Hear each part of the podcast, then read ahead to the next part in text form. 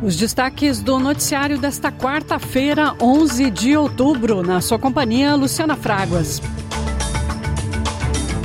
O primeiro-ministro Anthony Albanese apresentou as suas condolências à família de uma mulher australiana que foi morta por militantes do Hamas em Israel durante um ataque no fim de semana.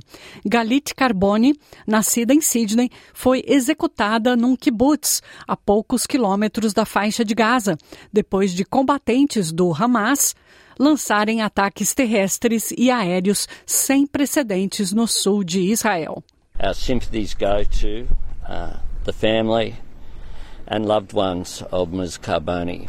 Uh, we wanted to make sure uh, that everyone was properly informed uh, before making any public statement. The Department of Foreign Affairs and Trade is providing uh, consular assistance to her family in Israel, but also here in Australia. Uh, we unequivocally condemn uh, these atrocities and the attacks on innocent civilians that occurred. Palavras do primeiro-ministro australiano Anthony Albanese, repercutindo aí a morte da primeira australiana que se tem notícia durante o ataque do Hamas em Israel.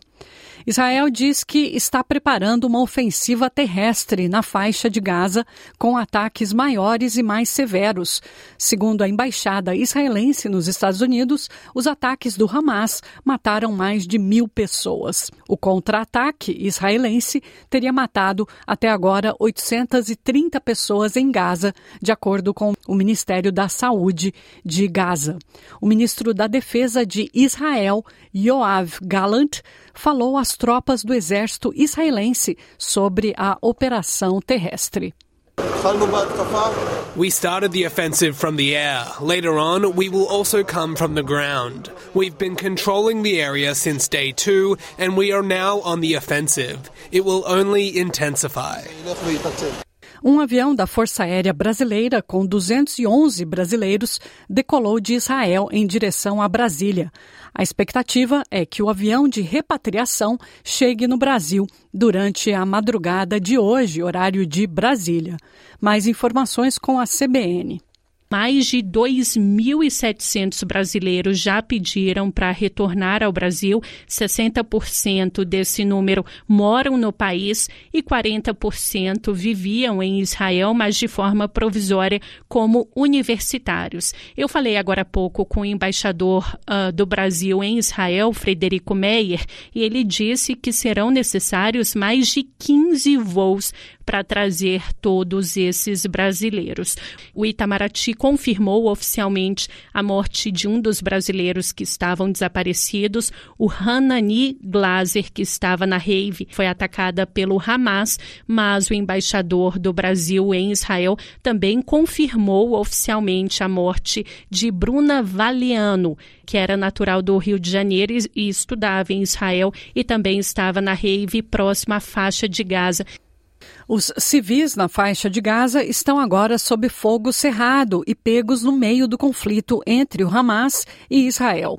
Gaza possui aproximadamente 2 milhões e 200 mil moradores. Cerca de 200 mil pessoas deslocadas foram abrigadas em escolas das Nações Unidas, usadas normalmente para o ensino das crianças. A porta-voz da ONU, Tamara Aurifai, falou à ONU News. A porta-voz da agência disse aos jornalistas que o deslocamento continuou em massa e que, embora a agência tivesse uma experiência significativa em transformar as escolas em abrigos, a escala da crise é esmagadora. Os ataques aéreos danificaram 18 instalações da UNRWA na faixa de Gaza, incluindo uma escola para deficientes visuais e o edifício que abriga a sede da agência na cidade de Gaza. Falando de Amman, a porta-voz do UNRWA destacou que os edifícios da ONU são protegidos pelo direito internacional e que os 1,7 milhão de refugiados palestinos em Gaza, muitos vivendo abaixo do limiar da pobreza, contam com a organização para alimentação, educação e saúde. Desde 7 de outubro, dois funcionários da agência e cinco estudantes foram mortos. O chefe da diplomacia da União Europeia, Joseph Borrell, disse que a maioria dos 27 países da União Europeia são contra o isolamento imposto por Israel a Gaza e apoiam a continuidade da assistência financeira e humanitária aos palestinos. The overwhelming majority of the member states consider that we have to continue our support to the Palestinian Authority, and the payments due should not be delayed in a moment in which this organization is in a critical moment because the Palestinian people are also suffering. Ele também disse que é um momento crítico na história mundial e que Israel tem o direito de se defender, mas tem que fazê-lo dentro do respeito à lei internacional. International community has to use this critical moment, this could be an awakening moment in order to re-engage with the problem of uh, Palestine and Israel. Israel has the right to defend, but it has to be done accordingly with international law, humanitarian law. And some decisions are counter this international law. No Afeganistão, o número de afetados pelo terremoto na província de Herá chegou a 12.110 em cinco distritos. O escritório da ONU para Assuntos Humanitários, OSHA, disse que, em meio a tremores secundários, os esforços de busca e salvamento continuam. Mais informações com a ONU News. Com 1.300 mortes e 1.700 feridos, o tremor de magnitude 6,3 na escala Richter ocorreu no sábado na área oriental do Afeganistão. O epicentro foi o distrito de Zindajan, que teve quase todas as casas destruídas.